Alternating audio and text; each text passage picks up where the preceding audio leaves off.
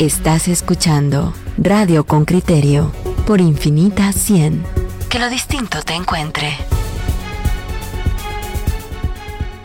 Guatemaltecos y extranjeros que viven en este territorio. Los, los nacionales vamos rumbo a un proceso electoral verdaderamente inédito. Mire pues, inédito en el sentido que estamos poniendo en marcha unas, una reforma electoral que hace que se reduzca mucho el financiamiento, aparte usted ya sabe, ¿verdad? Todo lo que traemos en la mochila. Se reduce mucho el financiamiento electoral, se disminuye el techo de, de 40 y pico millones a 29 millones de quetzales que puede gastar cada una de las candidaturas. Se controla la publicidad que pueden emitir los candidatos y se reduce solo a un pequeño número de, de medios en los cuales van a poder emitirlo, aparte de que van a contar cada uno de, los, de, las candidaturas solo con 12 vallas, digo, cada uno de los partidos solo con 12 vallas a nivel nacional versus las 350 o 400 que se gastaban antes el Partido Patriota o el Partido Líder o, poco más o menos algo así se gastaba también la Unión, la Unidad Nacional de la Esperanza. Pero mire, entre las novedades que nos trae este proceso electoral, por si fueran poquitas esas que yo le estoy contando, que usted ve que ahorita están casi con bozal los candidatos a, cargos mm, de elección popular eh, y, se mantienen en silencio también los partidos y no pueden hacer propaganda hasta el propio 18 de marzo. Por si todo eso fuera poquito, resulta que por primera vez van a tener derecho a voto los extranjeros, los guatemaltecos que viven en el extranjero, muchos de ellos empadronándose ya de manera en línea, online, y hay una posibilidad de que ellos puedan votar de forma electrónica. Escuchemos que nos cuenta Henry Bean y luego abramos la discusión porque no crea usted que esta es una, una cuestión que se recibe así como que, ay, qué maravilla, qué bueno, qué bonito todo esto. El informe de Henry Bean, reportero con criterio. La comunidad guatemalteca que vive en el extranjero cree que la inversión de 25 millones de quetzales para que los connacionales voten por presidente y vicepresidente en los comicios de junio de este año es una mala inversión de las autoridades. La razón, sospechan que no habrá participación porque consideran que la logística es fallida. No hay documentos personales de identificación y tampoco condiciones para el empadronamiento. Walter Batres, presidente de la Red Migrante Guatemalteca con sede en Los Ángeles, California, y con presencia en 20 estados de los Estados Unidos, comenta. No queremos votar, mejor que lo haga, que ese dinero lo invierta en, construir casas a los afectados en el volcán. ¿Para qué? Si lo más que van a votar son los 10 mil guatemaltecos. No vale la pena. Anaeli López Oliva, magistrada del Tribunal Supremo Electoral, está consciente de la inversión comparada con el número de votantes. El interés, da cuenta, tenemos 150 mil guatemaltecos con DPI en el extranjero y sin embargo ellos no están empadronados todos. Empadronados tenemos solo 80. Los números, en, estadísticamente hablando, son realmente risorios. Es decir, no es posible que voten 97 mil de 17 millones. ¿Verdad? No es congruente hacer la inversión.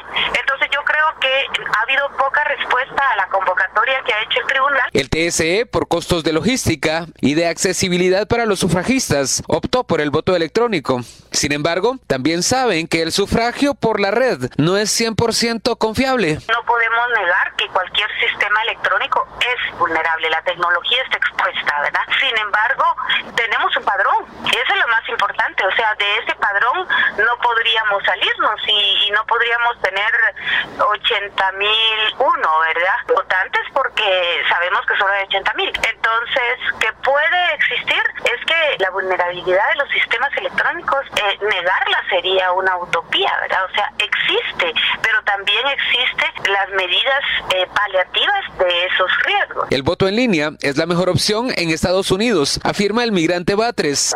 Hay 19 consulados y la gente no va a ir a, no va a manejar ocho horas para ir a, votar a un consulado. Discúlpeme, eso no va a pasar. La queja de los connacionales es que no se respeta su derecho al voto, pese a su aporte económico para el país. Porque el migrante es el balance socioeconómico y político de Guatemala. Con nuestros conceptos de remesa nosotros hemos mantenido a flote esta economía. Las elecciones generales se realizarán el 16 de junio. Para todo el proceso, el TSE tiene asignado 500 millones de quetzales y una partida especial de 25 millones para el voto en el extranjero. Henry Bean, Radio con Criterio. Bueno, aquí hemos escuchado la crónica de, Henry Bean en relación eh, con, con este voto del que hay mucho que hablar. Según la magistrada suplente, eh, poca, poca eh, demanda del mismo, gran inversión, pareciera que no se corresponde, y discrepancia entre si tiene que ser electrónico o no.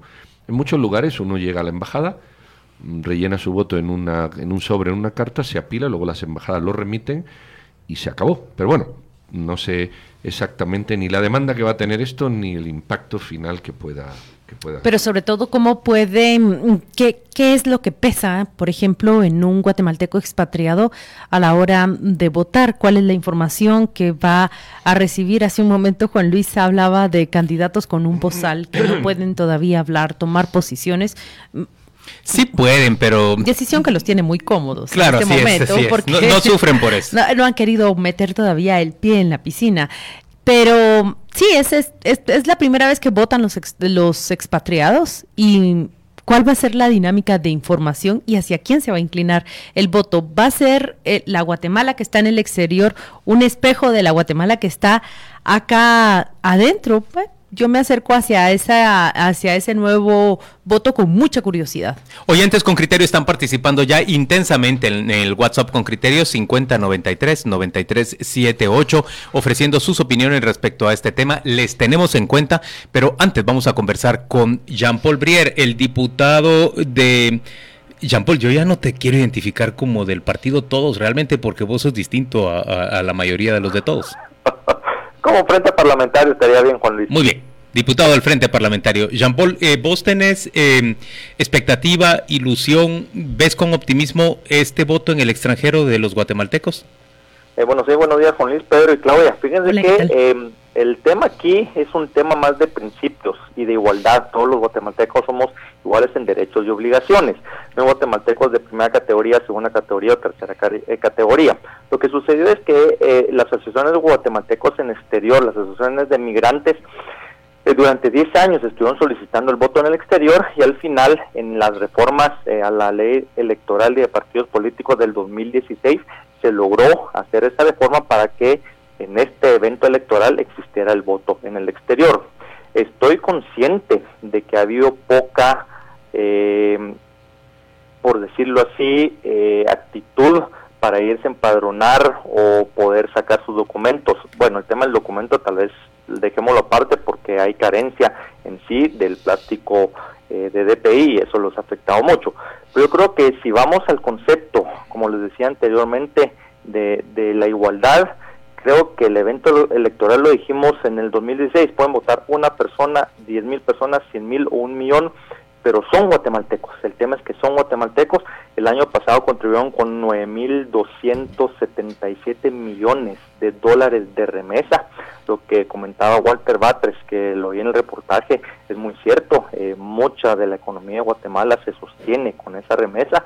Entonces yo creo que también nosotros tenemos que corresponderles en algún sentido sí eh, se les dio la espalda cuando estaban en Guatemala y muchos se vieron en la necesidad de tener que emigrar, pues de cierta manera también démosles sus atribuciones que tienen por ser guatemaltecos. Pero mira, Jean Paul, el, voto va a estar em, habilitado en el extranjero solo para quienes vivan en Estados Unidos o también estará habilitado para los otros guatemaltecos, ya que decís que, que todos somos iguales y que no hay de primera y de segunda. Por ejemplo, un guatemalteco que viva en Bolivia o un guatemalteco que viva en, en España, ¿van a poder votar también?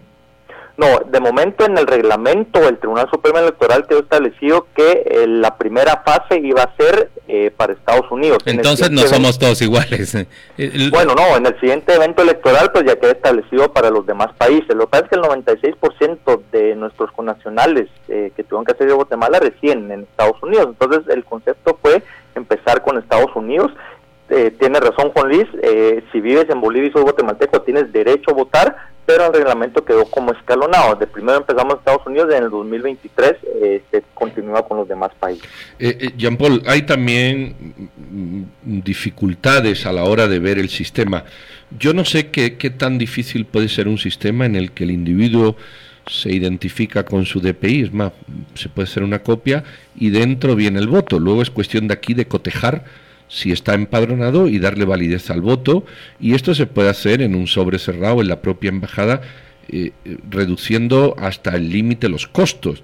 Eh, ¿Qué complicación hay en todo eso? Que si voto electrónico, que, ¿por qué no hacerlo de una manera regular, segura y a bajo costo? Lo que pasa es que el, voto electrónico se pensó porque solo tenemos 15 consulados en Estados Unidos. Eh, hay personas, como anteriormente también lo decía Walter, que tenían que manejar 8 horas para llegar al embajado o al consulado.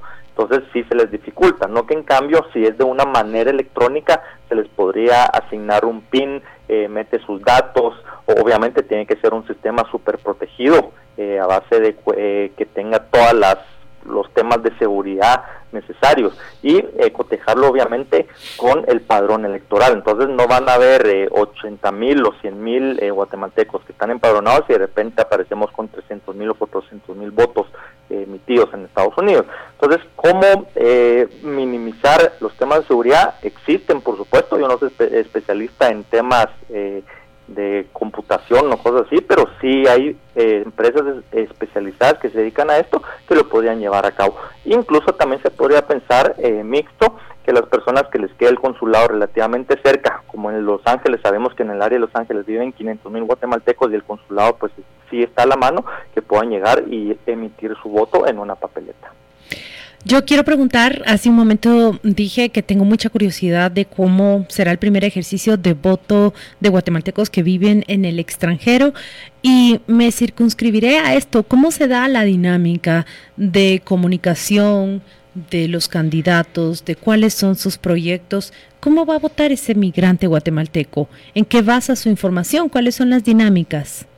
Bueno, uno, eh, lo importante es que las redes sociales eh, Facebook y Twitter funcionan muy bien. En Estados Unidos muchos tienen sus teléfonos inteligentes y puede ser policía. Y aparte todos los candidatos si van a tener que viajar a Estados Unidos, obviamente esto va a reducir su techo de campaña porque es un gasto obviamente que se está llevando a cabo durante la campaña. Entonces me imagino que van a tener que priorizar eh, los, eh, por lo menos los estados donde hayan más guatemaltecos en el exterior. El evento electoral puede ser que en esta primera oportunidad pues no sea un éxito, eso pues obviamente lo esperamos, le pasó a México en su primer evento electoral, habían 11, no, en ese momento habían 6 millones de mexicanos viviendo en el exterior y votaron como 100 mil, 100 mil mexicanos, entonces eh, obviamente esperamos nosotros que eh, no haya una afluencia eh, mayor de guatemaltecos que vayan a ir a votar, pero obviamente en el 2023 y en el 2027 pues esperamos que sí haya una afluencia mayor de guatemaltecos. Jean Paul, ¿hay expectativas ya concretas sobre cuántos votos se pueden obtener en, en el exterior? Yo, yo había entendido que eh, había una cifra superior ya a 50 mil personas empadronadas. Sí, hay alrededor de 80 mil personas empadronadas, se calcula que hay 700 mil, 800 mil personas con DPI, entonces en teoría esas personas podrían eh, abocarse para empadronarse eh, incluso muchos eh, que sí pueden viajar, que su condición en Estados Unidos es regular, muchos vienen a votar a Guatemala, no quiere decir que obligatoriamente tienen que votar en Estados Unidos. Entonces aquí lo que tendríamos que hacer es llevar a unos 200 mil o 300 mil eh, guatemaltecos que logran empadronarse para que puedan ejercer su voto. Pero la verdad que esa cifra todavía está bastante lejos. Si estamos hablando de que lo que tenemos son 80 mil empadronados, ese es el universo con el cual podemos contar. Y, de momento es ese, correcto. Y, ves un esfuerzo coherente por conseguir que, que más guatemaltecos se empadronen y que, bueno, animarlos al voto. Bueno, sí, el Tribunal Supremo Electoral ha hecho eh, una campaña de empadronamiento muy fuerte en sus redes sociales, incluso tienen un app donde las personas pueden empadronarse, eh, ese fue más que todo abierto para que en Estados Unidos lo pudieran hacer. Entonces sí ha habido un, tema de comunicación, posiblemente eh, por las mismas carencias que tenemos de presupuesto, posiblemente no se ha logrado llegar a todo el universo de guatemaltecos que viven en Estados Unidos pero sí ha habido dentro de lo que se ha podido hacer eh, una campaña bastante pasable, diría yo. Bueno, Jean-Paul Brier, gracias por acompañarnos esta mañana en Radio con Criterio. Se trata del diputado del Frente contra la, la Corrupción. Él ha presidido la Comisión del Migrante y él nos, nos habla sobre esta novedad grande que tendrá el proceso electoral guatemalteco en 2019, que es el voto desde Estados Unidos, no desde el extranjero en realidad, porque solo van a poder votar en esta elección quienes viven en Estados Unidos y se encuentran debidamente empadronados. Vamos a la pausa y volvemos dentro de muy poco.